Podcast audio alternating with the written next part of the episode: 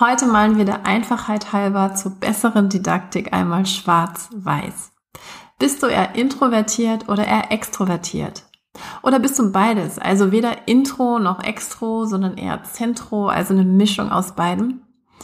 Sicherlich hast du hierzu eine Meinung über dich selbst. Eins ist aber klar. In den meisten Jobs müssen wir jeden Tag mit Menschen kommunizieren. Und um an einen neuen Job zu kommen, müssen wir durch Jobinterviews, Vertrags- und Gehaltsverhandlungen. Ich möchte dir heute mitgeben, was du vor allem als introvertierte Bewerberin auf dem Arbeitsmarkt beachten solltest.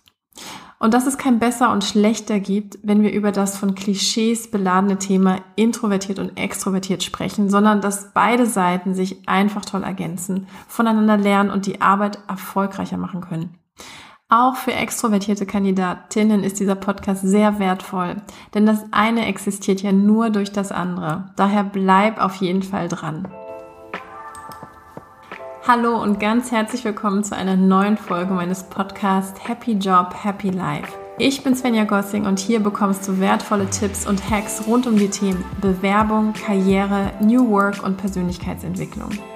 Meine Empfehlungen werden dir helfen, mehr Erfüllung und Erfolg in dein Berufsleben zu bringen. Kennst du vielleicht jemanden, für den diese Folge hilfreich oder spannend ist? Dann teile diesen Podcast sehr gerne mit ihr oder ihm. Mich freut es immer sehr, wenn ich von euch Feedback zu meinem Podcast bekomme. Erstmal wirklich von Herzen danke dafür. Heute antworte ich auf eine sehr spannende Frage einer meiner Podcast-Hörerinnen aus Hamburg, die ich jetzt mal einfach vorlese. Liebe Svenja, kannst du mal einen Podcast darüber machen, wo introvertierte Menschen in der Arbeitswelt gut aufgehoben sind? Ich denke, ich habe viele Stärken und bin hochintelligent, aber ich arbeite am liebsten still, alleine, das heißt nicht im Team. Aber ich möchte trotzdem eine Arbeit finden, die mich fordert und erfüllt und ich fühle mich auf dem heutigen Arbeitsmarkt total fehl am Platz mit meinen Wünschen. Liebe Grüße aus Hamburg. Erstmal ganz lieben Dank für diese wirklich tolle Frage. Du bist quasi die geistige Patin dieser Podcast-Folge.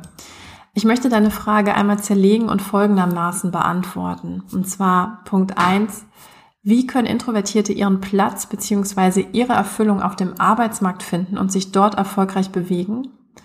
Und zweitens möchte ich gerne noch einen Punkt aufnehmen. Introvertierte und das Thema Karriere machen.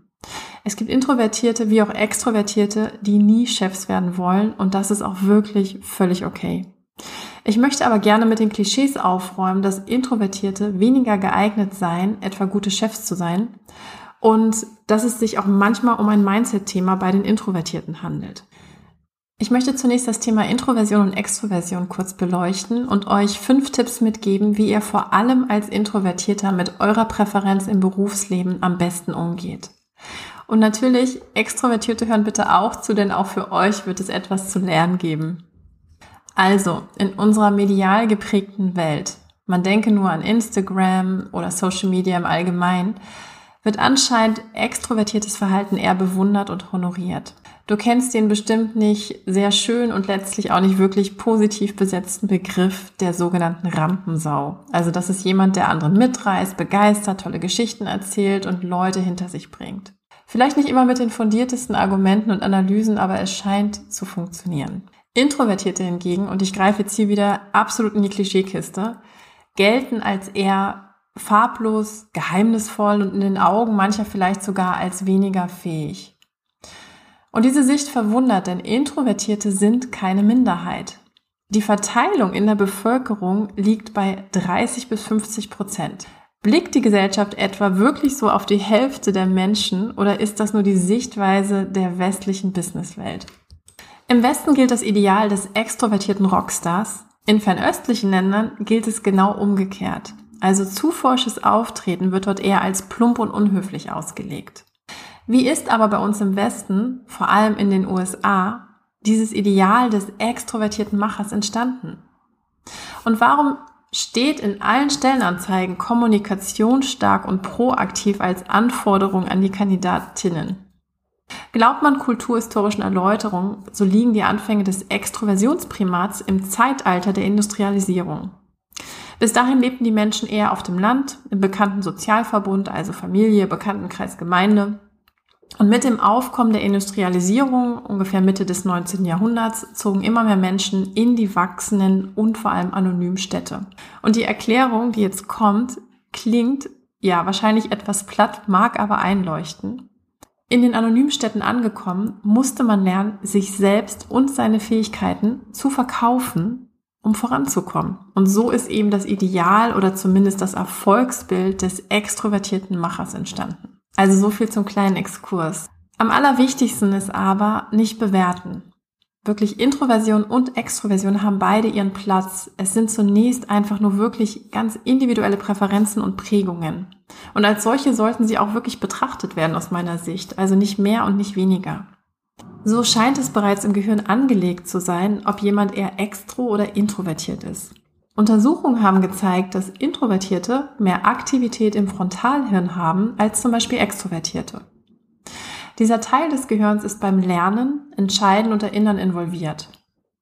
Intros beschäftigen sich ja mehr mit inneren Vorgängen. Und dafür brauchen sie Ruhephasen, in denen sie alleine sind und ihr Gehirn einfach arbeiten lassen. Und dort kommen dann eben auch oft geniale Ereignisse oder Ergebnisse besser gesagt zustande. Ja, ein Beispiel zum Beispiel J.K. Rowling hat Harry Potter ja auch nicht auf einem Marktplatz geschrieben. Extros hingegen ziehen ihre Energie nicht aus Ruhephasen, sondern eher aus dem Austausch mit anderen und aus den ja, verschiedenen Eindrücken und Impulsen, die sie aus ihrer Umwelt eben beziehen. Was bedeutet das nun für das Berufsleben und für das Thema Karriere? Ist es wirklich so, dass diese Welt für Extrovertierte gemacht ist?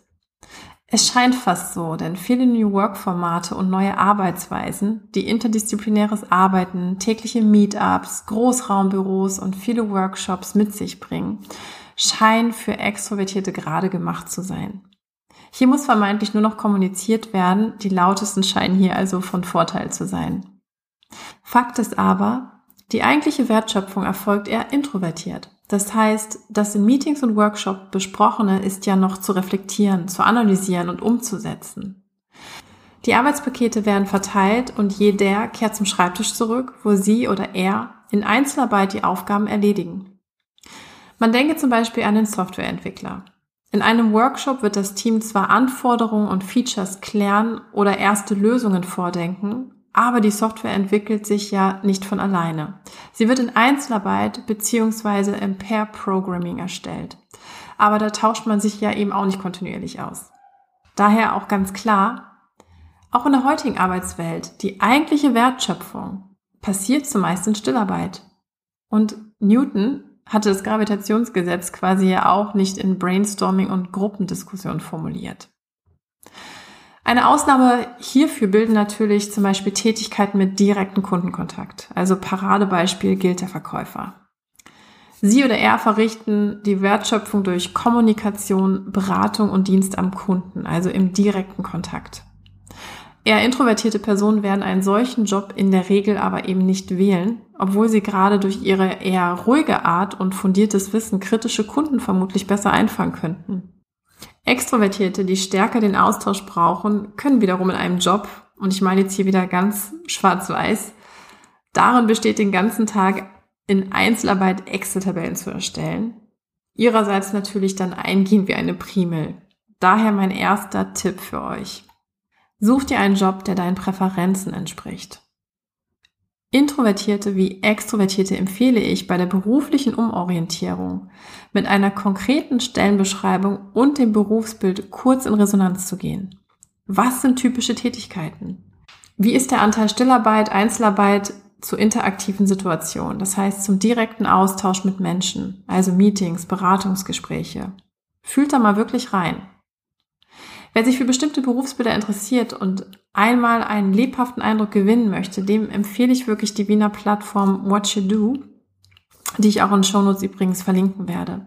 Dort berichten Menschen aus fast allen Berufen über ihren kurzen Alltag in Video-Stories. Das sind in der Regel so fünf bis acht Minuten kurze Videos.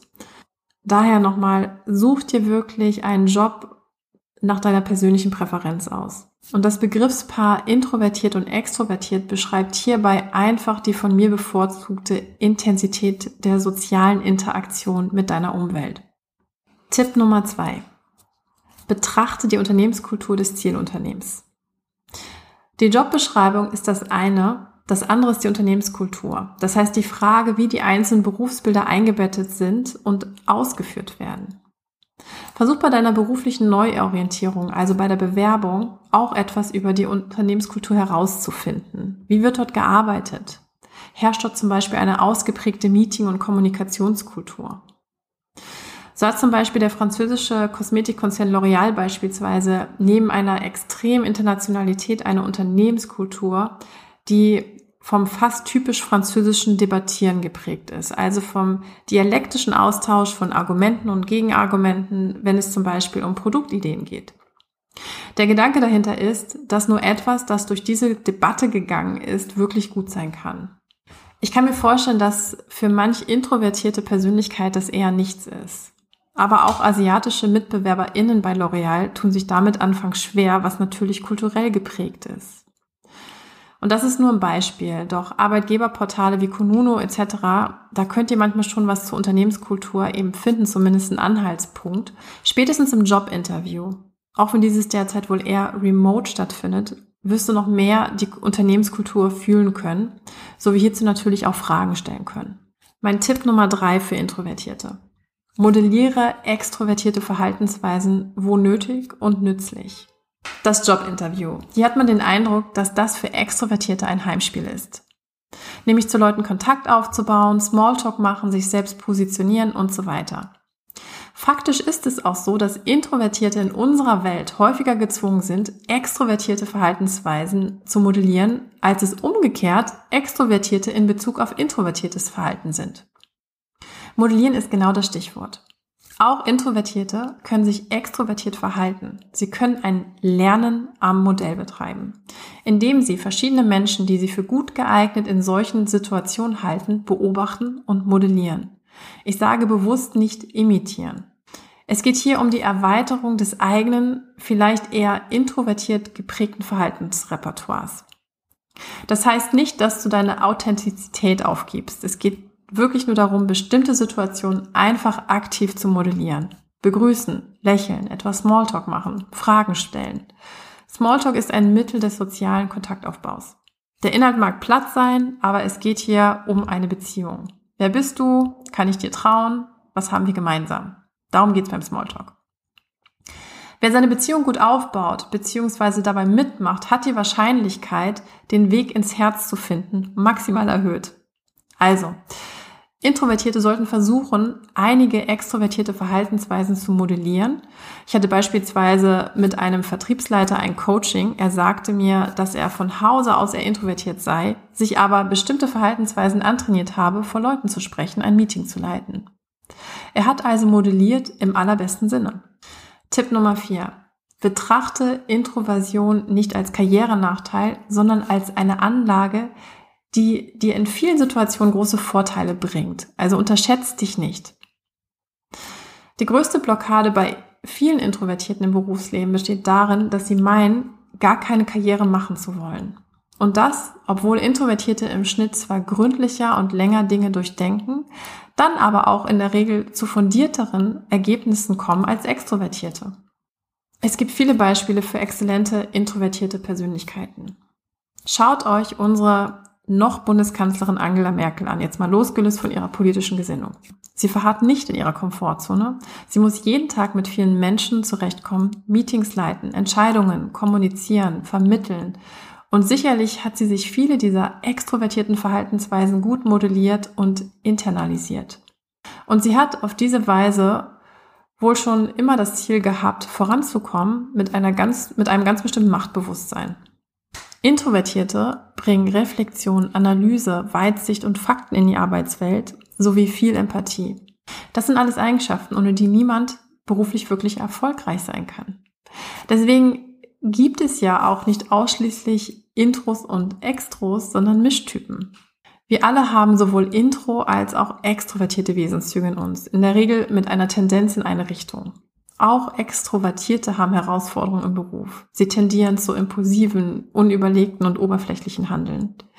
Die Gründlichkeit eines Introvertierten kann das offenlegen und korrigieren.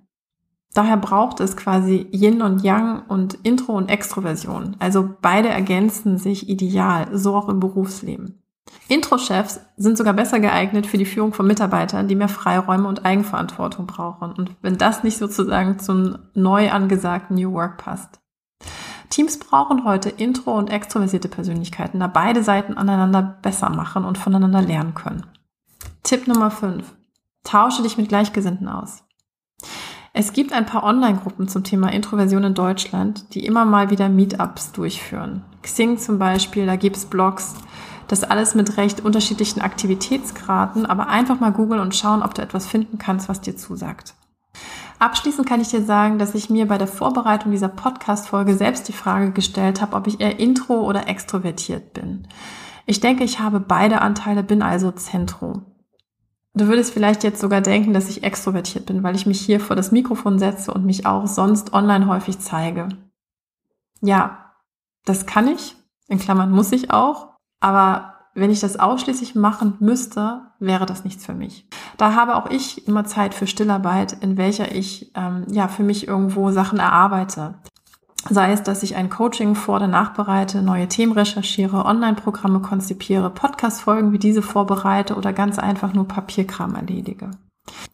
Wenn ich auf die Bühne muss, so weiß ich, dass ich das ja in der Zwischenzeit sehr gut kann. Es ist aber nicht so, dass ich mir als erstes das wünschen würde. Auch große Gruppen mag ich nicht besonders. Du siehst also, ob intro oder extrovertiert, wir haben beide diese Teile in uns. Am erfolgreichsten sind immer diejenigen, die am flexibelsten aus einem Spektrum an Verhaltensweisen in einer bestimmten Situation wählen und das dann eben auch umsetzen können. Ich hoffe wirklich sehr, dass dir diese Folge gefallen hat. Wenn das der Fall ist, dann hinterlass mir sehr gerne eine positive Bewertung auf Apple Podcast. Hier der Link, damit diese Folge noch mehr Menschen erreicht. Vielleicht kennst du jemanden, für den diese Folge eben hilfreich ist oder spannend, dann teile sehr, sehr gerne die Podcast-Folge mit ihr oder ihm. Hast du sonst noch Fragen rund um das Thema Beruf und Karriere, dann schreib mir sehr gerne eine E-Mail an svenja.svenjagossing.com oder kontaktiere mich jederzeit gerne über Xing, LinkedIn, Facebook, Instagram. Ich wünsche euch noch eine ganz, ganz wunderschöne Woche und schicke euch ganz liebe Grüße aus Köln. Svenja.